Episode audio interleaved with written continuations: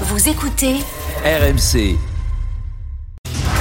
Alors que Verstappen a essayé de l'attaquer à l'intérieur, mais non. Charles Leclerc vire en tête devant les deux Red Bull derrière et un excellent départ de Carlos Sainz qui est quatrième devant Hamilton, cinquième Alonso, sixième Stroll et septième. La pression de Max la menace se faisait de plus en plus présente sur le leader Charles Leclerc. Sergio Pérez, vainqueur, faut-il le rappeler, de la course sprint hier, eh bien n'a pas l'intention de laisser sa place également là. Les chiffres parlent. Hein. Pérez au dernier tour a tourné en 1,45 395 le leader. Verstappen deuxième, a tourné en 1,45 343. Il lui a repris quelques centièmes de seconde. C'est vraiment un bras de fer et pour le moment, pas l'ombre d'une consigne du côté de, Red Bull. Superbe victoire de Pérez. Ça a été un véritable bras de fer là qu'il a opposé à Verstappen. Bartoli Bastonne.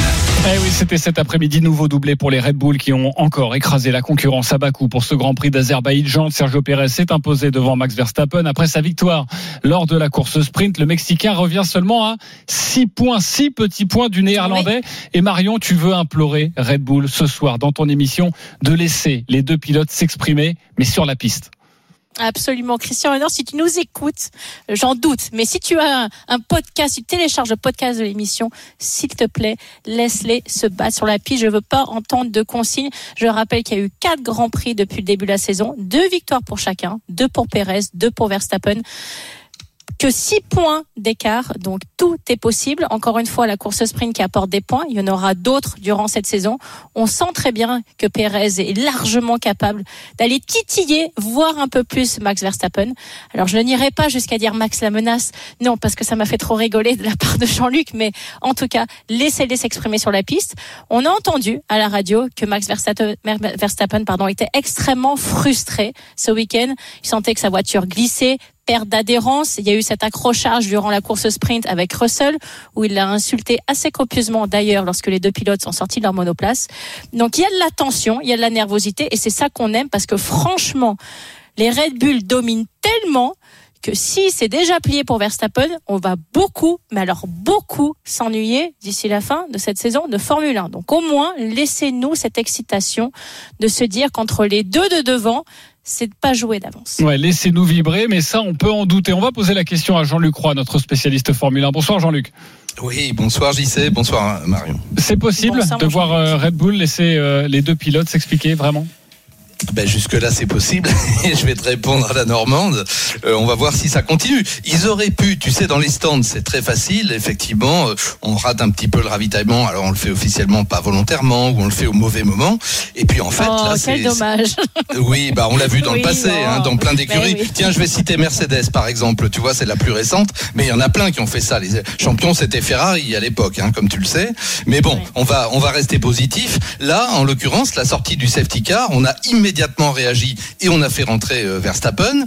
Et puis il s'est avéré que bah, l'arrêt a été moins concluant que ne l'était celui de Pérez au tour d'après, c'est-à-dire au 12e tour. Et puis surtout, il y a Charles Leclerc qui a réussi à se glisser entre les deux Red Bull. Et c'est ça qui a perturbé évidemment euh, la marche parce qu'il a fallu quand même le temps qu'on autorise le DRS. Hein. Tu sais, la direction de course euh, autorise au bout de deux tours seulement l'utilisation de cet artifice aérodynamique qui permet de gagner de la vitesse de pointe.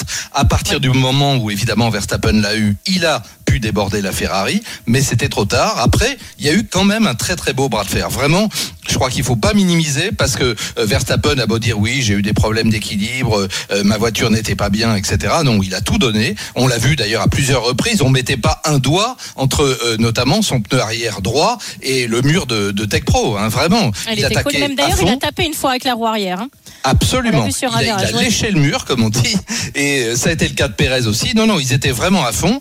Donc pourvu, et je, je te rejoins dans ta, ta demande, dans ta supplique, que Christian Horner euh, et signe et permette aux deux pilotes de se battre. Puis tu sais, la dernière fois qu'on a eu comme ça un très bel affrontement, et on sait comment ça s'est terminé entre deux pilotes d'une même équipe qui dominait, bah c'était 2016, si tu te rappelles, c'était avec Mercedes, et c'était entre Hamilton et Rosberg. Ça a été absolument magnifique jusqu'au bout, et d'ailleurs ça s'est terminé par l'épuisement moral total de Rosberg qui a mis fin à sa carrière. je ne sais pas si Perez parvient à dominer Verstappen en fin de saison saison s'il mettra un terme à sa carrière, mais on peut dire que ça demande effectivement toute l'énergie de, des pilotes. Oui. Alors pour rejoindre aussi ce que vous disiez, bah, la domination de Red Bull, elle est très claire. Alors pas en qualif, c'est la bonne nouvelle aussi. Ça veut dire que on peut les devancer. En revanche, en course, bah, c'est une seconde par tour. Hein, c'est aussi simple que ça. L'addition est, sévère. Ouais, le prochain Grand Prix va venir vite. Hein. C'est la semaine prochaine à, Miami et on attend de voir encore si les deux pilotes Red Bull vont, vont pouvoir s'expliquer véritablement sur sur la piste. Hein. On entend vos, vos, vos demandes. Euh, un mot, euh, Marion, parce que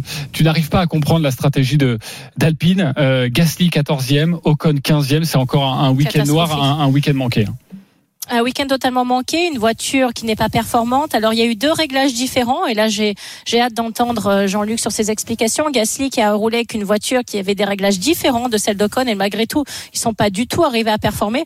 Et c'est vrai qu'on avait écouté avec beaucoup d'attention les ambitions d'Alpine en début de saison qui avait, je le rappelle, fini quatrième au classement des constructeurs en 2022, qui voulait vraiment titiller la troisième place, voire pourquoi pas aller la chercher.